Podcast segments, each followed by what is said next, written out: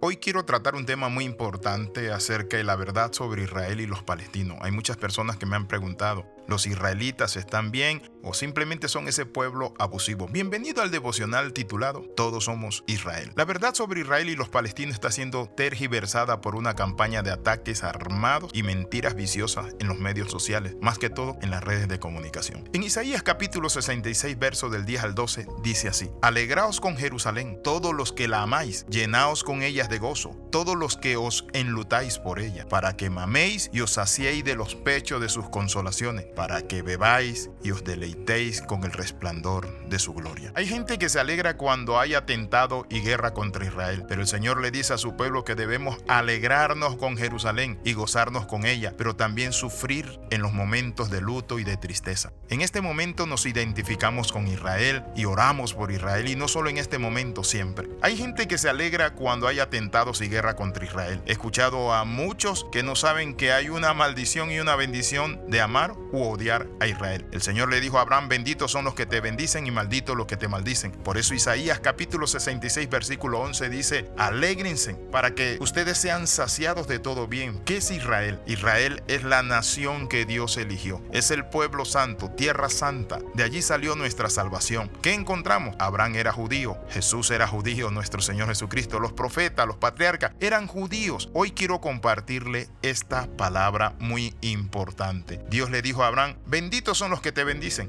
y malditos los que te maldicen, y serán bendita en ti todas las familias de la tierra. Ahora nos ha tocado ver las noticias y escuchar o leer los comentarios en las redes sociales donde se culpa a Israel de todo. Hay muchas mentiras sobre Israel. Quiero compartirle algunos detalles que muchos no saben. Tratan a Israel como si fuera un demonio, el Estado judío. La mayoría de la gente tiene una visión mal informada sobre Israel. E inclusive hay muchos cristianos que atacan, desdeñan y condenan a Israel, olvidándose que los cristianos somos un pueblo hermano del pueblo judío. La Biblia dice que Dios nos ha hecho un solo pueblo derribando la pared intermedia. Y sin saberlo nos hacemos anti-Israel, es decir, antisemita, olvidando que ellos son el olivo real, de donde fuimos nosotros injertados, y que como dice la Biblia, que de ambos pueblos hizo un solo pueblo derribando la pared intermedia que había entre ambos pueblos.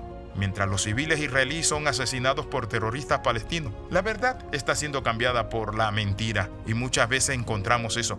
Ahora, la pregunta que quiero hacer es por qué hay tantos ataques y persecución hacia el pueblo de Israel por muchas décadas, años, siglos. Es que Satanás siempre ha odiado a Dios y a su pueblo. En los días de Moisés mataban a los niños hebreos. En los días de Jesús también mataban a los niños hebreos. En los tiempos de la reina Esther sacaron un decreto para destruir a todos los judíos, asesinarlo, matarlo. Debemos también recordar que en el reinado de Nabucodonosor fueron llevados a Babilonia cautivos los judíos y muchos murieron en ese asedio. Pero hay otro elemento importante que ni siquiera podemos imaginar de la masacre que hubo en el año 70 con Tito, donde fueron asesinados miles y miles de judíos. Mi amigo, el pueblo judío ha sido un pueblo muy sufrido, perseguido, golpeado. Por eso el judío tiene una vocación de paz. Quiere la paz porque siempre han sufrido persecuciones y golpes. Que alguien me diga porque se han rebelado contra Dios y Dios lo ha tenido que guiar de esa manera, sí es cierto. Pero también encontramos que a mansalva y con mala fe el diablo busca golpear al pueblo de Israel y en la Alemania nazi fueron ejecutados 6 millones de judíos en los campos de exterminio de la Alemania nazi. En la Santa Inquisición también mataron a muchos judíos. En los Juegos Olímpicos de 1972 en Múnich, 11 atletas judíos fueron asesinados. Ocho miembros del grupo terrorista palestino Septiembre Negro lo hicieron. Mi amigo siempre ha sido así. Tenemos que saber que la verdad duele, pero la verdad es la verdad y nadie puede contra la verdad sino por la verdad. Israel, el pueblo que Dios le dio a Abraham, que se convirtió en una nación fuerte con 12 tribus. Es decir, antes nunca había existido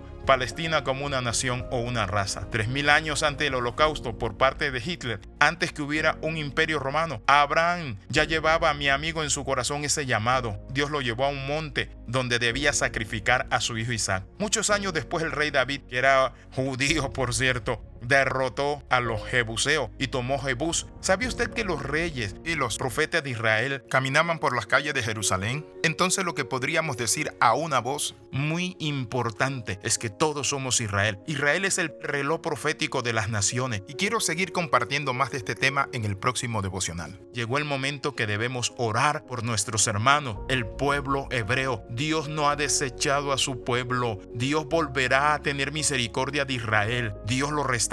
Así que oramos, Padre, en el nombre de Jesús pedimos, oh Dios Padre, fortaleza, consuelo para el pueblo judío. Padre, pero te pedimos también, oh Dios Padre, para que la paz sea sobre esa región. En el nombre de Jesús oramos y damos gracias, Padre, porque todos somos Israel. Nosotros como gentiles fuimos, Padre, añadido al olivo real. Nosotros éramos ramas, Padre Santo, que no éramos la rama real, sino silvestre, y fuimos injertados juntamente con ellos para ser un pueblo, una nación con Israel. Bendiciones de lo alto, le saluda el capellán internacional Alexis Ramos. Nos vemos en el próximo devocional. Recuerde las 13, comenta, comparte y crece con nosotros. Escriba al más 502 42 45 60 89 y le vamos a agregar a una red donde va a recibir los devocionales directamente todos los días. Bendiciones de lo alto.